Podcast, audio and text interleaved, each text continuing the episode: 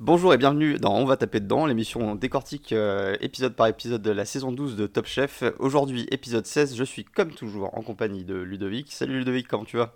Bonjour Florian, comment ça va cette semaine? Bah écoute, ça va très très bien, euh, très bien, très content de, euh, de ce- cet euh, épisode 16. C'était, c'est décidément, il y a pas mal de suspense et de remous sur la fin de cette saison, donc c'est vraiment cool.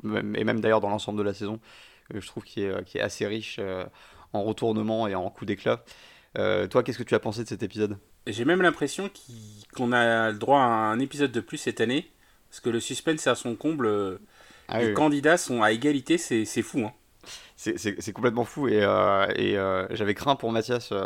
bon, là on s'avance un peu, un peu beaucoup dans, dans l'épisode, mais j'avais craint une issue différente bah, qui, qui aurait été, qui aurait pu être plaisante aussi pour d'autres raisons, mais mais euh, mais oui, le, le suspense est vraiment euh, assez insoutenable. J'ai vraiment vraiment hâte de voir la suite. Euh, je te propose qu'on qu'on lance l'épisode sans plus sans plus tarder. Donc là c'est une demi-finale, donc structure de demi-finale classique. Trois candidats, en l'occurrence Mathi- Mathias, Sarah et Mohamed. Chaque candidat impose une épreuve aux deux autres candidats. Ils doivent y participer également. Euh, souvent, euh, la stratégie consiste à, soumettre une épreuve qu'on maîtrise euh, extrêmement bien, de façon à mettre en difficulté ses adversaires et se donner un coup d'avance. C'est pas pas toujours le cas. On a vu certaines émissions où des candidats imposaient des épreuves qu'ils avaient- qu'ils n'avaient absolument jamais effectuées par eux-mêmes par ailleurs. Donc il y a des stratégies différentes. On voit que parfois ça paye et parfois non.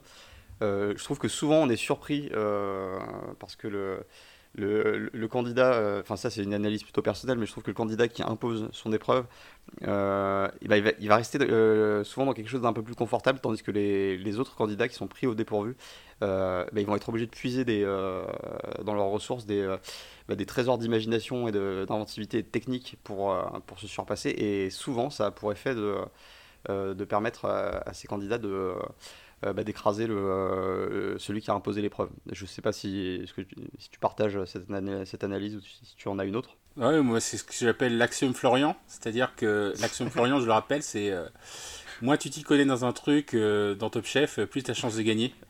Je pense que ça s'est pas mal vérifié cette semaine. Exactement.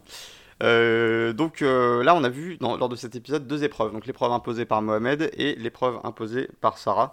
Euh, J'avais une crainte euh, bah, pour l'épreuve imposée par Mathias parce que je, me je me demandais euh, est-ce que euh, euh, on- euh, elle ne fait pas partie de cet épisode parce qu'elle n'existera pas du tout. Euh, donc ça, je me suis posé la question assez, euh, jusqu'à assez tard dans l'épisode. Parce que l'épisode est fait 1h53, donc c'était un peu bizarre, effectivement. Qu'ils mettent, euh, qu'ils arrivent à mettre trois épreuves dans, dans 1h53.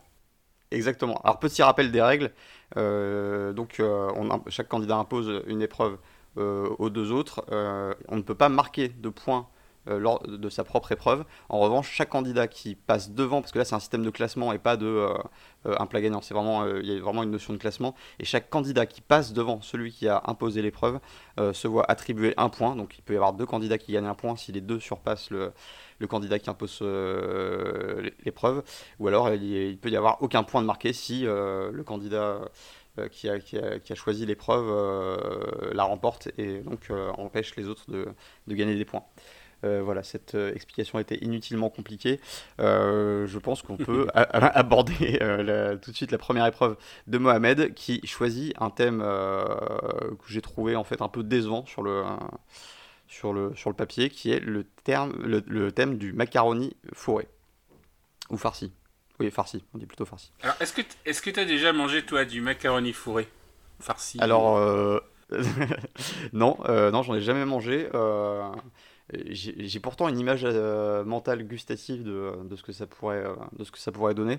En fait, ce qui m'a, euh, pourquoi je dis que c'était, enfin que ça m'a, j'ai trouvé ça un peu décevant, c'est que euh, souvent euh, dans ces épreuves-là, on voit des trucs un peu, euh, un peu funky, un peu, euh, un peu punk, euh, qui sortent un peu de l'ordinaire. Je pense euh, par exemple euh, à une saison où il y avait eu euh, euh, de la cuisson en, vessie de chèvre ou des trucs un peu euh, voilà, des trucs un petit peu plus euh, inattendus. Là, c'était juste un, plat où, y a, où la, bah, la difficulté technique principale, c'est que bah, euh, farcir les macaronis, c'est pas évident. Et, euh, mais j'ai pas trouvé ça plus intéressant que ça en termes de, thème d'épreuve pour mettre en difficulté les adversaires. moi, j'ai trouvé cette épreuve que c'était vraiment l'épreuve de, de, Mohamed. En gros, je pense que c'est un, un, grand cuisinier classique. Et donc, il a choisi un grand plat classique qui, hum. en plus, il a fait chez, chez Réfléchon, a priori. Oui. et clairement, c'était sûr qu'il allait faire une épreuve comme ça. où je pense que il voulait piéger les candidats sur, euh, sur la cuisson des pâtes, sur le, sur le fourrage. Et malheureusement, euh, il s'est pris euh, un peu les pieds dans le tapis, en étant un peu trop sûr de lui. Et, et, je pense que pour le coup, il a fait. En plus, il a fait un plat super classique. Donc je, je pense qu'il devait être très très bon à la dégustation, mais qui n'était pas surprenant, quoi. Et, et c'est pas étonnant qu'il soit fait avoir sur cette épreuve je, suis assez d'accord. Mais alors, euh, plusieurs écueils. Déjà, il était trop, trop confiant, ce qui lui a posé des difficultés en fin d'épreuve, parce qu'il a voulu euh, euh, cacher les cartes de sa manche jusqu'à la fin en, faisant la cuisson de ses pâtes en tout dernier, ce qui veut dire qu'il fallait qu'il farcisse ses, ses, macaronis en dernier, et, on a vu que ça lui a posé problème. Mais de double, double écueil, c'est que bah, Mathias, des macaronis farcis, bah, il en a fait pendant 6 mois. Euh, d'affilée euh, dans une maison dans laquelle il a travaillé. Donc euh, c'est c'était pas si avantageux que ça pour lui. Et, ouais, mais en fait, c'est un peu le problème du choix de l'épreuve, en fait, parce que quand tu choisis une épreuve, effectivement, il faut que tu sois très tactique. Il y en avait dans les années précédentes qui choisissaient des épreuves vraiment très techniques, du genre le pitivier, qui est vraiment un truc de fou. et, qui se faisait avoir aussi d'ailleurs. Je me rappelle que le candidat s'était fait battre. Et, en fait, euh, je suis pas sûr que hum, enlever le côté créatif dans l'épreuve, essayer de piéger les candidats euh, par des choses qu'ils ont déjà faites, ça soit la meilleure tactique. Parce que euh, tous les candidats qui arrivent en demi-finale, ils sont super créatifs. Euh, et au-delà de l'écueil technique, s'ils arrivent à le surmonter, ils vont forcément te dépasser par la gauche ou par la droite. Donc, c'est très difficile. Cette épreuve, de toute façon, elle est très difficile à aborder parce que t'as pas, normalement, t'as pas le, le, droit à l'erreur en fait. Hein. Si, si, tu es deuxième, tu perds un point par rapport à un candidat. Si tu es troisième, tu perds un point par rapport aux deux. Donc, hmm. euh, du coup, euh, t'as pas. En fait, t'es entre le désir de pas prendre de risques et euh, le, le, désir quand même de faire quelque chose qui va dépasser les deux autres. Hmm. mais du coup, comme tu l'apprends au, fur et à mesure de la compétition, si tu prends pas de risque, tu te fais éliminer. Et si tu prends trop de risques, tu te fais éliminer. Donc c'est c'est vraiment la. Ouais, voilà, c'est très très c'est très très dur. Et alors toi, euh, qu'est-ce que ça t'inspire les macaronis farcis? Est-ce que tu en as déjà mangé? Alors moi j'en ai déjà mangé. Ça se fait beaucoup dans les grandes maisons. Donc euh, j'ai pas été tant que ça dans les grandes maisons, mais j'ai été quelques fois. Euh, donc déjà j'adore les pâtes d'un ordre général. Hein, euh, j'adore les pâtes. Et j'en ai jamais fait des macaronis farcis, mais j'en ai déjà mangé et c'est toujours excellent. Surtout quand tu les manges dans les grandes maisons, ben c'est exactement ce que Mohamed a fait, c'est-à-dire que tu mets des, des ingrédients nobles. et, et, pour le coup, je pense que si on parle de Mohamed, il t'a fait un hommage. exactement, exactement. est, farci aux champignons, à l'artichaut et au foie gras.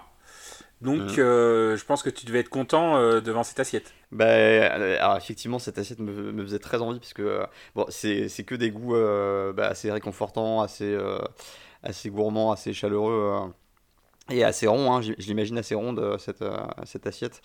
Et, et, assez riche. Hein, je pense que c'est tu, tu sors pas forcément avec. Et avec, la sauce en plus. Léger, oui. Là, un jus de volaille truffé qui avait l'air très, très bon.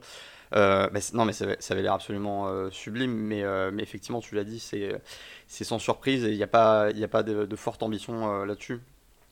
Et, et on, a, on, a, vu bah, ce qu'il a mis en difficulté principalement, bah, c'est d'avoir été trop confiant.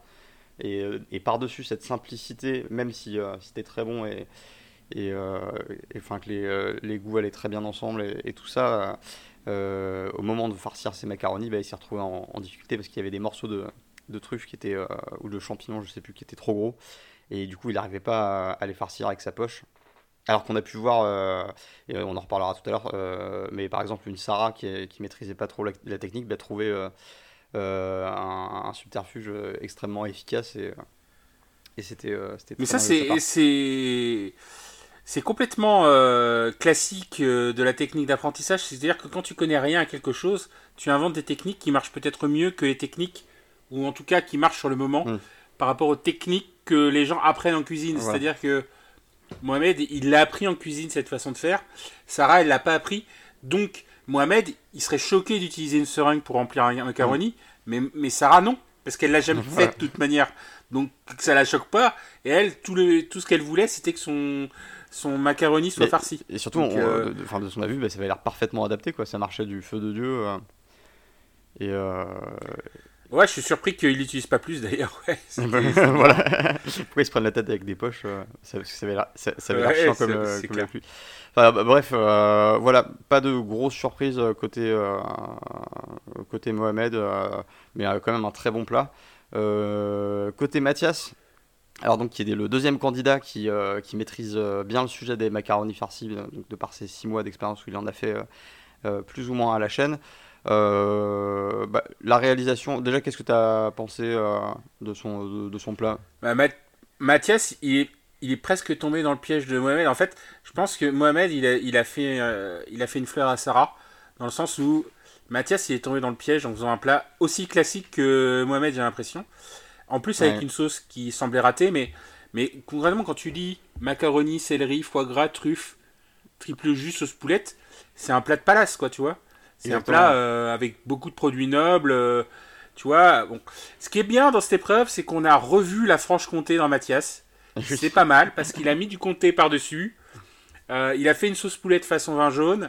Un petit Voilà, Roland de On l'a terroir. retrouvé un peu. un- un- voilà, on a retrouvé un petit peu de Roland de terroir qui manque. euh, de- je le reproche souvent à Mathias de, effectivement, de faire des trucs un peu éloignés de, de son terroir. Du moins, il force un peu, souvent. Mhm. Et là, c'est venu assez naturellement. Euh, malheureusement, j'ai cru comprendre qu'à la dégustation, ça manquait de justesse euh, au niveau des, des sauces. Donc ça, ça l'a Voilà. perdu. Pourtant, c'était intéressant son idée de gratiner euh, de ces macaronis avec, euh, avec du fromage euh, un peu au chalumeau. euh. Il y avait, il y avait des bonnes idées. euh, c'était relativement élégant la façon dont il a disposé sa sauce avec ses, euh, son huile de persil qui, euh, qui perlait un peu son mélange. Et euh, ça, ça, on voit un peu. Enfin, après, j'ai une certaine lassitude là-dessus parce que j'ai l'impression qu'il le fait à chaque épreuve maintenant, euh, son perlage. euh, Ouais, ouais, ouais, avec le, perlage de, de sauce, euh, ouais, cla- clairement, il a. On commence à il, le voir euh, venir. Il s'est dit, je vais gagner avec ça. Ouais, Voilà. non, non. Il, il a fait à chaque à fois qu'il y avait victoire. des sauces, j'ai l'impression qu'il l'a fait. C'est vrai. Et euh, voilà, mais il y en a qui trouvent leur, leur gimmick comme ça, qui les lâchent plus euh, jusqu'à la, jusqu'à la fin. Donc euh, voilà, bah, pareil, il n'y a pas énormément de choses euh, très intéressantes à dire sur son, euh, sur son plat. Ça avait l'air très bon aussi par ailleurs. Mais alors là, on va passer au, plat de, de Sarah. Et là, y a, on arrive à ce que, ce que j'ai trouvé un. Enfin, j'ai trouvé que c'était un grand moment Top Chef pour, pour plusieurs raisons. Top Chef, il y, y a- y a ces- moments un peu où on sort de, de l'émission et on, arrive sur un plan un peu plus humain, comme on avait pu le voir avec Camille, euh, je me rappelle sur l'épreuve des mofs, où euh, il était en train de souffrir à fouetter euh, sa préparation pendant qu'il y avait les 100 mofs qui attendaient dans l'arène à côté et que Etchebest lui, euh, lui disait voilà, ça c'est- aussi ça la cuisine, bah, tu, tu souffres parce que bah, tu, tu, dois, tu dois faire tes préparations pour 100 personnes. Enfin, tu dois faire énormément de choses. Et, et, et là, je, je trouve qu'on a retrouvé un peu ce- cette ambiance-là, avec une, donc une, une Sarah qui, qui arrive et qui est complètement pas inspirée euh, euh, par l'épreuve. Et, euh, et donc là, c'est là que j'ai su tout de suite qu'elle allait gagner. hein. On, on reprend euh, l'axiome l'axiome Florian dont tu Et parlais je me suis dit, maintenant tu, tu m'as contaminé. Je me suis dit en voyant ça, je me suis dit, bon, elle va prendre un point, c'est sûr. et, et donc il y, a- il y a ça. Mais alors là, il y a eu un phénomène que j'ai trouvé assez dingue. Déjà, c'est la première fois qu'on voit Paul Perret s'énerver. Et en fait, il, ce qu'il lui reprochait pas, c'était pas juste de pas avoir d'idée, parce que ça arrive souvent au- euh, dans une saison Top Chef de pas être inspiré par une épreuve et ils se font pas pourrir par leur chef pour autant. Mais là, c'est la, c'est la demi-finale. Ils se sont vraiment battus pour arriver jusque là. Et, et donc il y avait vraiment cette notion de pas manquer de respect à ceux qui sont partis euh, avant eux en, euh, en ayant une attitude défaitiste et nonchalante face à, à une épreuve de demi-finale. Et, euh, et donc il y a eu vraiment cette colère de, de Paul Perret. Et euh, franchement, je, je sais pas si toi tu l'as tu l'as vu comme ça la saison précédente ou cette saison, mais on l'avait jamais vu comme ça. Où vraiment il lui fait la gueule, il, il lui parle plus, il se, il se barre, il la lâche. ouais. ça, ça, ça, ça, a secoué violemment Sarah, bah, qui du coup essaie de, de s'excuser et qui trouve pas trop le moyen de, de, renouer le contact avec, avec son chef. ça en arrive au point qu'il y a Hélène Darroze qui vient en renfort pour essayer de, de la calmer, de la faire se ressaisir. Enfin, c'était vraiment un, un moment très fort.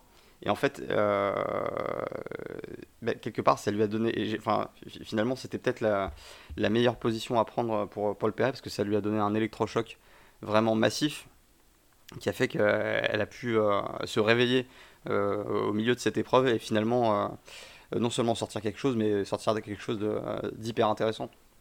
Qu'est-ce que tu as pensé, toi, de, de cette séquence? Alors, moi, j'étais super choqué parce que que Paul Perret s'énerve, euh, ça c'est une chose. Enfin, Philippe Etchebest, il s'énerve tout le temps. Mais Philippe Etchebest, quand il s'énerve, il, est positif en fait. Hmm. Philippe Etchebest, quand il s'énerve, il te dit euh, vas-y, euh, sors-toi les, doigts des fesses. Enfin, je sais pas s'il utilise des, des profanités, mais globalement, il, est dans un énervement positif. Ouais, il dit, il dit beaucoup putain dans ces cas-là. Voilà, et, et il t'abandonne pas au milieu du guet. Paul Perret, j'ai l'impression, euh, dans cette séquence, euh, tu vois, dans cette séquence, moi ce que je vois, si tu regardes toute la séquence, c'est qu'à un moment donné, donc du coup, effectivement, euh, Sarah, elle est un peu décontenancée, elle voit, c'est une épreuve technique, voilà. Elle est pas, en plus, elle est pas, elle est pas dans, j'ai pas l'impression qu'elle est dans, une attitude d'abandon, en fait, elle est plutôt dans une attitude de, je sais pas quoi faire, mmh. et et elle se dit, à un moment donné, enfin on voit à l'écran, euh, elle dit, euh, je vais avoir besoin de l'aide de Paul Perret. Ah et là, qu'est-ce que fait Paul Perret? Paul Perret euh, la lâche en pleine campagne, quoi. Hum. Et il faut que Hélène Darroze vienne à côté de, de Sarah pour jouer l'entremetteur pour que Paul Perret se calme. Bon. Hum. moi, je, moi je, me souviens des épisodes de l'année dernière et du coup je me suis remis des épisodes de l'année dernière où il y avait Adrien qui savait pas faire qui savait pas quoi faire en début d'épreuve, qui commence à faire des préparations, et qui disait à Paul, à Paul Perret, euh, écoute, euh, écoutez, moi je ne sais pas quoi faire, donc je vais faire ça, ça, ça, et puis on verra où ça va me mener, quoi, en gros. Mm. Et jamais, à aucun moment, euh, Paul Perret ne s'est énervé à ce moment-là. Donc, honnêtement, je suis complètement déçu de cette attitude. Moi, ah personnellement, cette attitude me déçoit parce que tu vois que Sarah, elle a besoin de Paul Perret à ce moment-là, et la seule réaction de Paul Perret, c'est de dire non, mais t'as abandonné, donc maintenant je m'en vais et j'arrête. Et moi, je trouvais ça complètement dingue en fait. C'est cette, euh, cette réaction était pour moi excessive par rapport à ce que demandait Sarah. Sarah, elle disait pas. Hmm. Oh, j'abandonne, je pars. Enfin, elle a pas fait une, une hmm. Mallory, tu vois. Mallory, il est parti. tu vois Elle était là. elle, elle, elle, était là. Elle, elle, elle, commençait à faire des préparations. Mallory qui avait, qui avait remporté son épreuve, euh, du coup, confirmant encore une fois mon axiome. Ouais, c'est ça, Et qui était, et qui était avec Hélène Darroze. Et, lui, Mallory, il, est parti, quoi. Il a dit ah J'ai raté, euh, je pars, euh, voilà. Et, et ah, je crois que c'est. Alors, et rappelle-moi, c'était avec Hélène Darroze ou avec Michel Saran Je sais plus, c'était un des deux. Je, crois que c'était Hélène Darroze, mais. Enfin bref, c'est un des deux, de toute façon, les, les, plus gentils, on va dire. Euh, et, et, et, concrètement, les deux, je crois même que tous les chefs avaient été le revoir pour euh, aller les rattraper par la manche et tout ça. Là, c'était pas ce scénario-là du tout. Là, Sarah, elle était en cuisine. Elle a jamais dit à aucun moment, je vais abandonner. Elle dit clairement, là, je vais avoir besoin de Paul Perret. Elle le dit dans le, dans le verbatim. Elle le dit. Et là, Paul Perret, il arrive, il dit, euh, enfin, je, je me rappelle pas exactement la teneur de la conversation, mais Sarah, en plus, elle est pas, elle était pas dans un mode. Euh, enfin, à un moment donné, elle dit c'est chiant, etc. Mais elle avait pas envoyé chier euh, Baptiste euh, comme dans lors d'une émission. Elle, est vraiment en demande de, de conseils à ce moment-là. et, la main. Et, moi, ça m'a choqué. Ouais, exactement. Et moi, ça m'a choqué que Paul Perret, il la lâche comme ça. Alors, peut-être qu'on nous a pas tout montré, peut-être qu'il y a d'autres trucs, j'en sais rien. Mais en fait, hum la suite des actions, pour moi, c'est choquant de la part de Paul Perret, en fait. Je comprends pas. Enfin, j'ai pas compris cette réaction.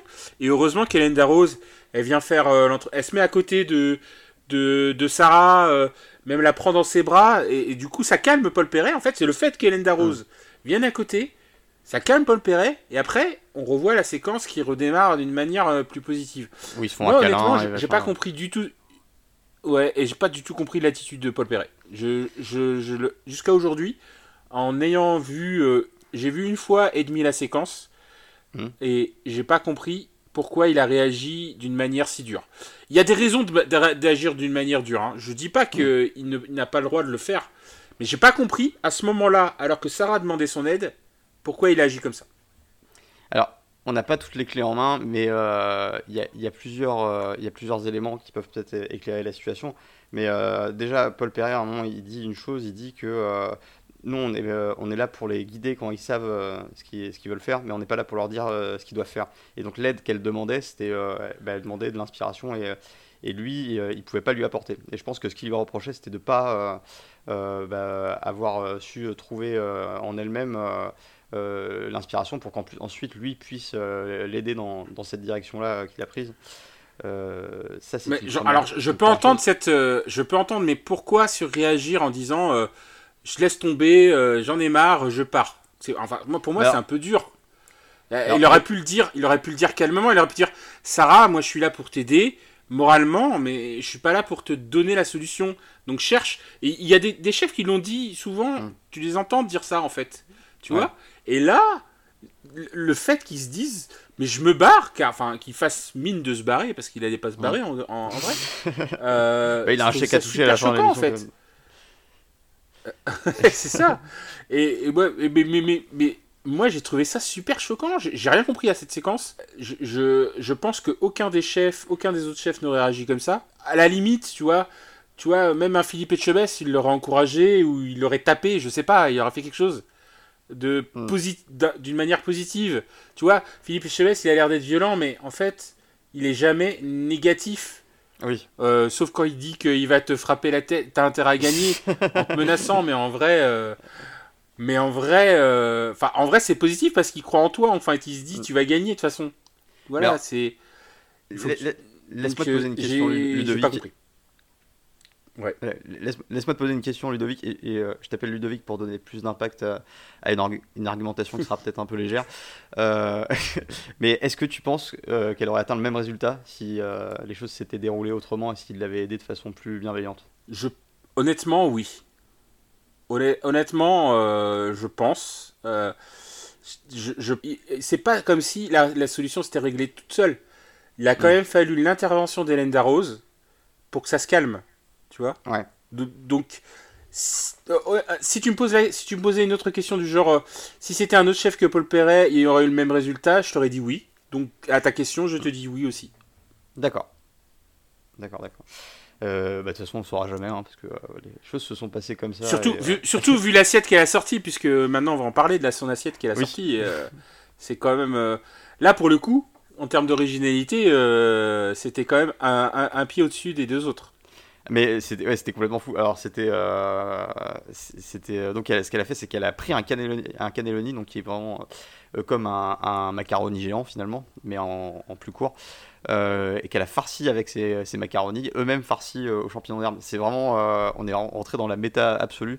C'est comme tu sais c'est un peu comme une chatière. une, une chatière c'est une porte dans une porte. C'est quand même merveilleux d'imaginer des choses pareilles. Bah là, c'est une pâte dans une pâte euh, farcie aux champignons et aux herbes. C'était euh, c'était malin, c'était drôle. Il y avait un côté ludique euh, dans la présentation. On dirait un peu une section de câbles, tu sais, PTT, machin.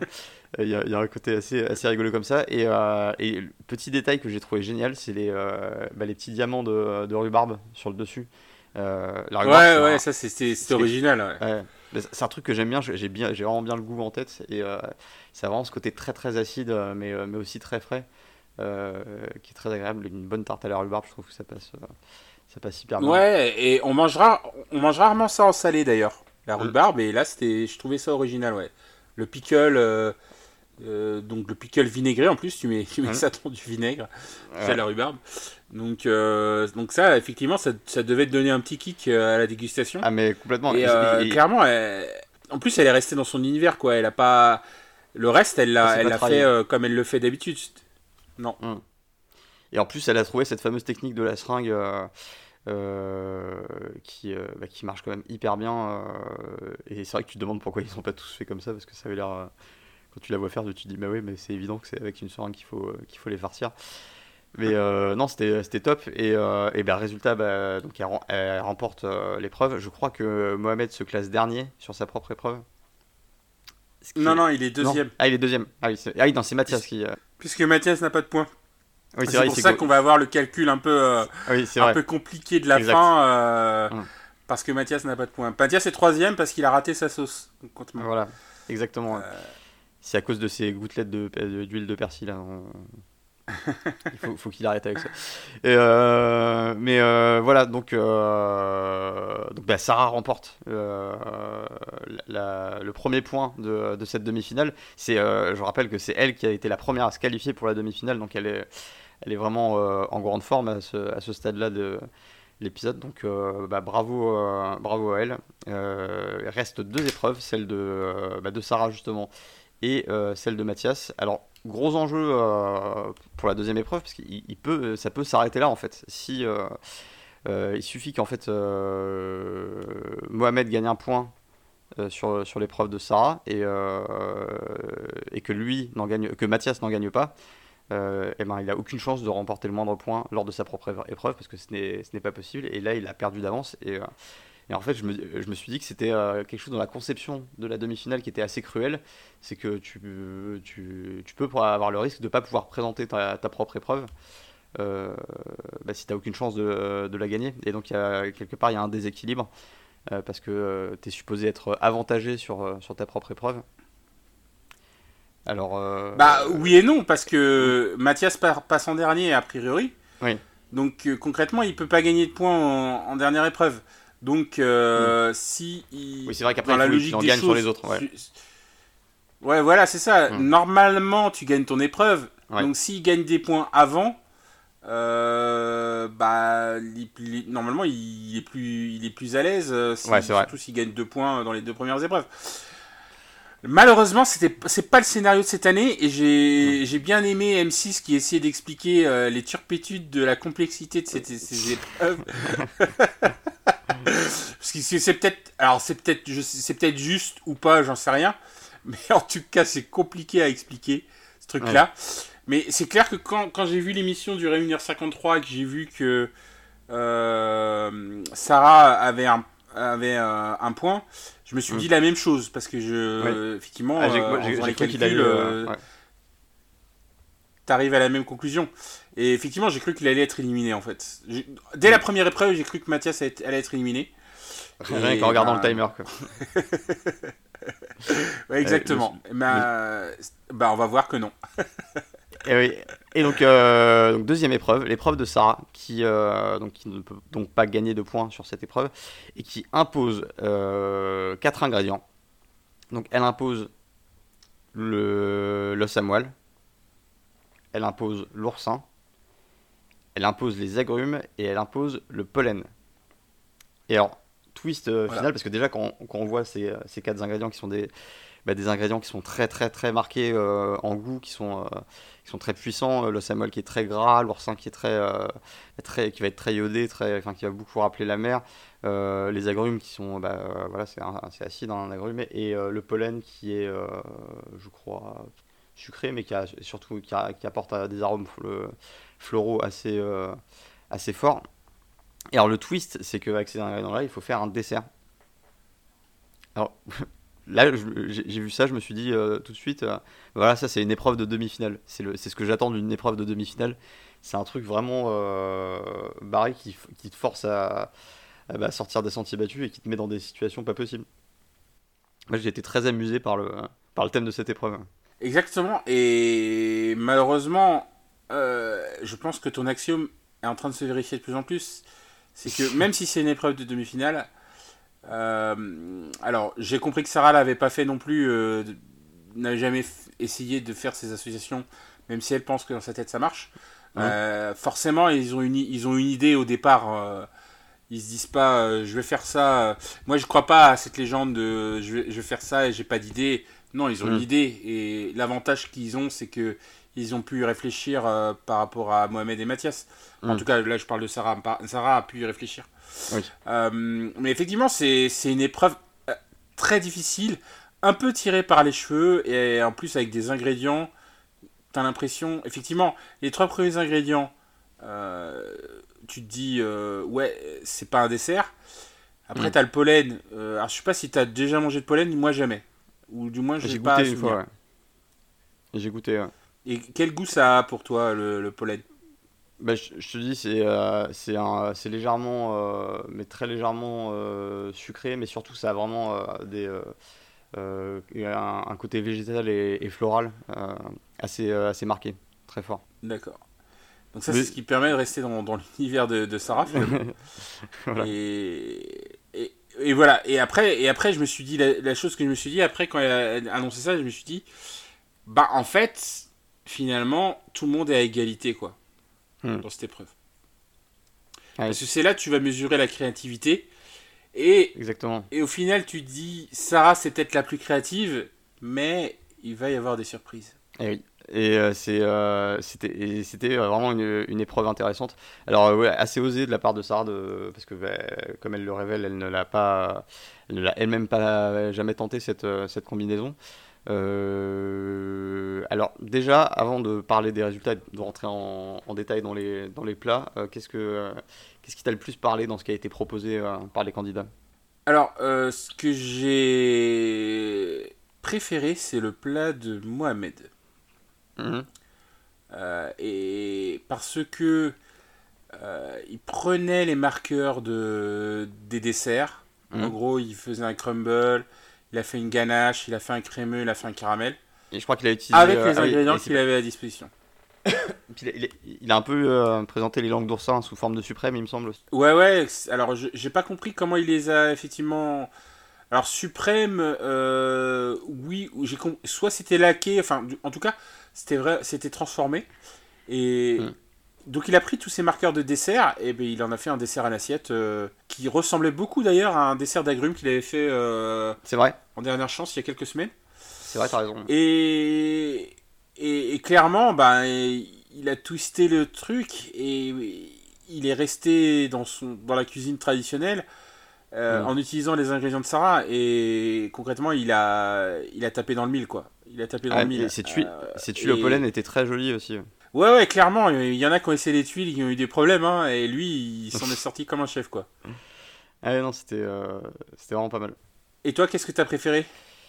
Euh, alors, sur le, sur le papier, euh, bah, j'étais plus, euh, bah, j'étais plus attiré pour, euh, sur- vers le, le plat de, de Sarah. Parce que, euh, en fait, moi, je suis pas, je suis pas hyper fan des desserts à la- à l'assiette. peu- et c'est un, peu ce qu'ont proposé les deux, euh, les deux autres euh, candidats. Et en fait, le, euh, le fait. et, et, et je pense que ça a une incidence sur le résultat, mais on en parlera tout à l'heure. Ça marche. Et, euh, et en fait, elle, a proposé une gaufre où, où, tu as quelque chose de tout de suite identifiable. euh, tu, vas tout, de suite pouvoir faire euh, une comparaison entre ce que tu vois et ce que, tu manges. Et, c'est là, justement, où je trouvais ça intéressant d'avoir le twist de la gaufre que tout le monde connaît et, de, de goûter d'avoir des, bah, des saveurs de, de Samuel, d'oursin. tout en retrouvant euh, l'agrume et le, pollen pour radoucir, ça, mais je trouvais que c'était le dessert le plus intéressant dans sa démarche. Et, Alors, euh, je, vais, je vais juste décrire le dessert qu'elle a fait. Mhm. C'est une gaufre au sarrasin avec euh, eau Samuel. Donc, il y a de l'eau Samuel dans la gaufre. Mhm. Glace clémentine, euh, moelle façon crème brûlée, caramel beurre salé, oursin. Donc, ils ont tous fait du caramel euh, beurre salé. hein. Oui. Vive la Bretagne en passant.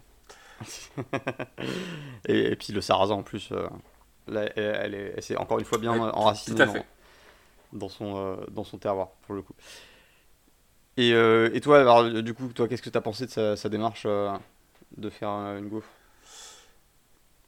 Bah moi je pense qu'elle est complètement dans son dans son univers. Il faut pas oublier que Sarah donc elle a un, un, un petit bar à tapas bistronomique à Nantes hein. et du Mhm. coup elle a fait un plat de bistrot. hein. Elle a fait un plat de bistrot là.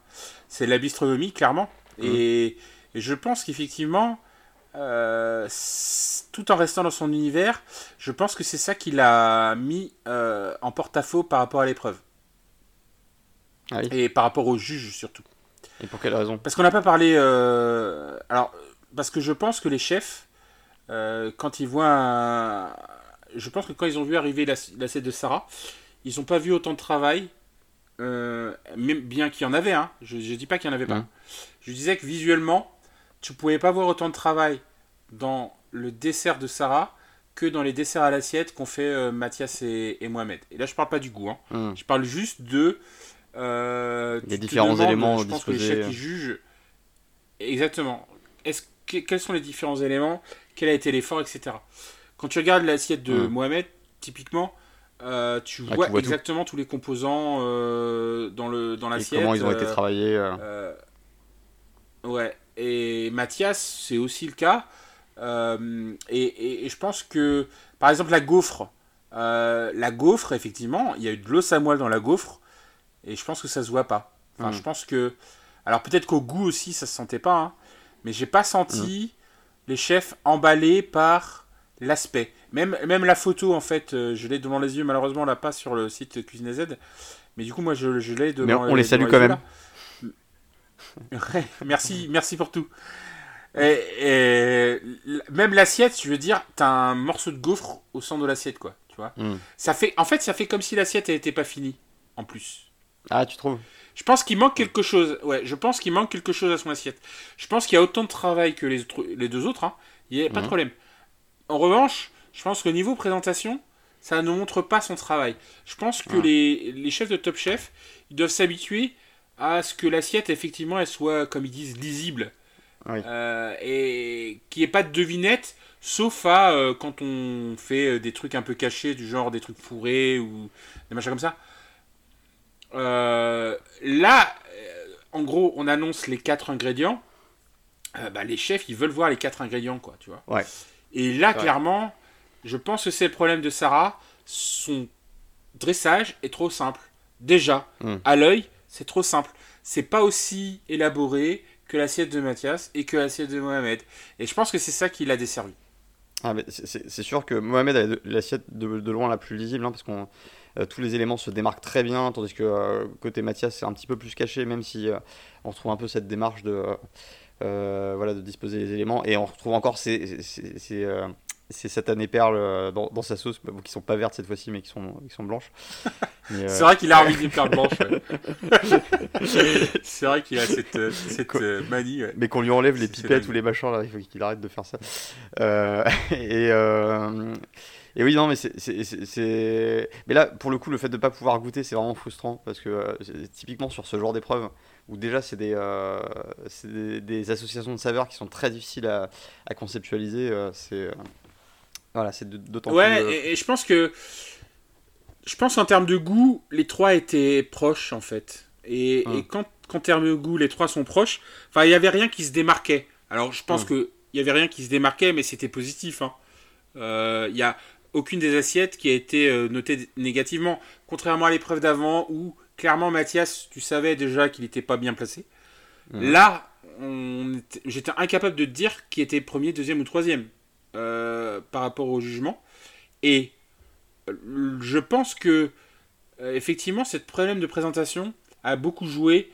la bistronomie versus le dessert à l'assiette classique a beaucoup joué dans le jugement des, des deux chefs, Saran et j'ai oublié le, le, nom de l'autre personne. Ah, c'est vrai qu'on a complètement omis les autres chefs invités euh, sur ces trucs-là. Et d'ailleurs, euh, je remarque que tu as esquivé le point euh, artichaut des chefs en posant sur l'artichaut de Mohamed en première épreuve. Mais bon. Alors, j'ai considéré que j'avais fait le point artichaut dans l'épreuve précédente. Je parce que Mohamed a mis de l'artichaut dans son, dans son macaroni. Et, à vrai dire, je m'étais dit, est-ce que je fais le point artichaut sur le deuxième épreuve? Parce que le chef qui était invité, euh, dont je vais retrouver le nom tout de suite, Romain Méder, uh-huh. euh, avait deux plats euh, signatures, dont un avec de l'artichaut dedans. Je ne me ah. rappelle plus exactement le nom, donc je suis désolé. le point artichaut est, considéré incomplet, mais je, si tu regardes l'émission, tu verras que le, point artichaut a été fait je valide par Romain Méder, que j'avais appelé à, que j'avais appelé avant l'émission en fait. tout, tout, se fait. Et alors, euh, j'ai une autre remarque sur cette euh, seconde épreuve, donc sur l'épreuve de Sarah, c'est que pour moi, sur le papier, c'était une épreuve qui était taillée euh, pour Mathias. Parce que Mathias, bah, il a fait un des plats les plus marquants de la saison, en tout cas au dire des, chefs, qui est l'apologie de l'excès. Et en fait, on retrouve un petit peu cette philosophie d'avoir des, des, éléments très forts et pas forcément et, de réussir à, en faire quelque chose d'équilibré. Et en fait, il a, il a déjà accompli cet exploit pour ce plat-là, hein, qui lui avait valu, je le rappelle, le, l'agenouillement forcé de, de, Philippe Etchebest, enfin un peu un peu forcé pour le spectacle, mais, mais euh, en tout cas des, euh, ouais, ouais, non, mais des compliments Ce plat est, complètement surestimé, à mon avis, hein, dans tous les cas. je, en fait, euh, ce plat est, est, surestimé dans le sens où je pense que l'épreuve a, été, a pas été une réussite pour tout le monde, en fait. on en avait parlé à l'époque, et du coup, bah, tu te retrouves avec un plat qui est au-dessus des autres, mais est-ce que c'est le meilleur plat? Je ne sais pas. Hmm. Et, et je suis d'accord avec toi sur le fait que euh, sur les associations extrêmes, euh, bah, de toute façon, on l'a plus trop revu là-dessus, euh, notre ami Mathias, dans tous les cas, après. C'est vrai. Et, et, là, en plus, Mathias, il n'a pas vécu une épreuve facile, à tel point que le montage nous a fait croire qu'il aurait pu être éliminé, quoi. Parce que mm. c'est assez subtil, en fait, le montage. Il te montre, bah, déjà, il t'explique les règles comme ils peuvent, mais en gros, ils te disent Mathias peut être éliminé. Et pendant le montage de son épreuve, bon, bah, il a raté son, euh, sa tuile euh, plusieurs fois. Euh, il a fait brûler son, ah oui, son Samuel qu'il a réutilisé à la fin. Ouais, et... Très fair play au, passage hein, de la part de Sarah à, deux reprises de, de prévenir Mathias qui faisait cramer ses préparations. c'était c'était joliment sport. Ouais, ouais, et. et alors après, tu peux, tu peux dire que ça brûle juste il suffit de dire que ça brûle peut-être 30 secondes après que ça brûle. Hein. Ah, je suis un peu pervers en disant ça, mais. Pour, pour passer pour gentil, mais, mais, pour quand même euh, laisser foirer. Ouais, c'est ça. Moi, je, je, serais. Ouais, voilà. La nature humaine me fait penser que c'est possible qu'elle soit. Qu'elle ait prévenu un peu tard. Que, ça soit vrai. Et qu'elle l'ait vu avant. Mais c'est possible que ça soit faux aussi. Voilà. Les deux sont tellement possibles que. que voilà. Récupères les lauriers de la gentillesse, mais. Euh, voilà. bon, euh, c'est pour ça que j'insiste pas trop là-dessus. Et peut-être qu'au passage aussi, elle a, elle a, un peu poussé les flammes euh, sous, le, sous la casserole de, Mathias. On sait pas, hein, on, voit pas. Non, non, non, non, non, non, non, je, suis pas à ce niveau-là quand même. Mais, concrètement, Mathias, il a pas, il a pas une épreuve facile. Non, non, et moi, je suis déçu que.